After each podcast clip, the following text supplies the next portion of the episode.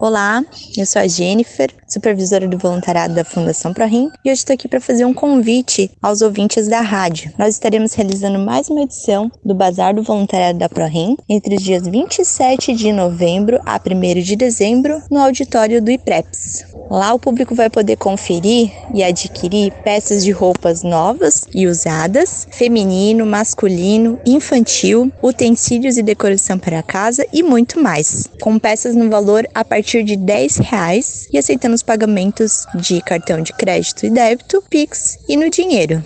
O evento vai acontecer das 9 às 17 horas, sem fechar para almoço, no auditório do IPREPS, localizado na rua Mário Lobo, número 45, próximo ao Shopping Cidade das Flores. A entrada é gratuita, mas no local há o estacionamento terceirizado com cobrança de taxa. Lembrando que todo o valor arrecadado neste evento será destinado para a compra das cestas básicas que são doadas para os pacientes renais que vivem em situação de vulnerabilidade social e que são atendidos na instituição. Te aguardamos lá!